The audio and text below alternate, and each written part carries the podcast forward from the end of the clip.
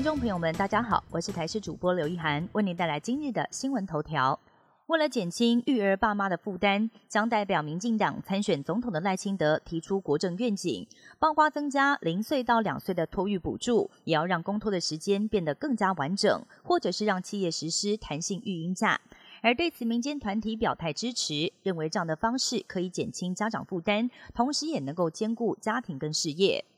鲑鱼干煎却浮出小虫，到底能不能吃？一名女子最近在好事多买了鲑鱼，没有想到回家干煎之后，却发现鱼肉正反面都浮出了一条白色的东西，看起来像是煮熟的虫。不过有内行人表示，其实浮出的白色物体是鲑鱼的骨髓或神经，每条鱼都有，可以安心食用。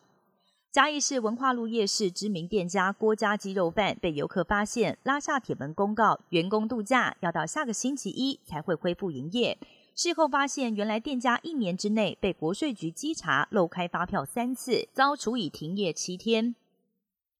美国联邦众议院议长麦卡锡宣布，将对总统拜登启动弹劾调查。共和党指控拜登在两千零九年到二零一七年担任副总统期间，从儿子杭特的外国商业企业中不当获利。麦卡锡已经指示众院委员会展开调查，但是白宫发言人批评这是最糟糕的极端政治手段。众议院少数党领袖杰弗瑞斯也表示，共和党的指控毫无根据，将坚决捍卫拜登到底。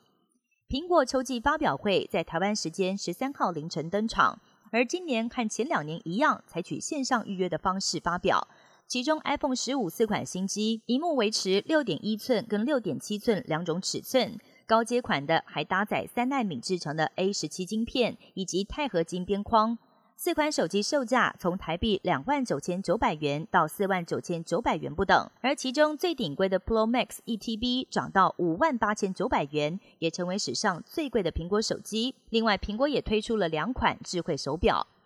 奥地利的犀牛闯祸，奥地利一间动物园由一对管理员夫妻一同进入兽栏喂犀牛，并且用驱虫剂驱赶它们身上的蚊虫。没有想到，其中一只犀牛突然抓狂，朝两名管理员冲了过去。被撞倒的管理员夫妻先生受伤，幸运逃过一劫，但妻子伤重不治。以上新闻由台视新闻编辑播报，感谢您的收听。更多新闻内容，请锁定台视各界新闻以及台视新闻 YouTube 频道。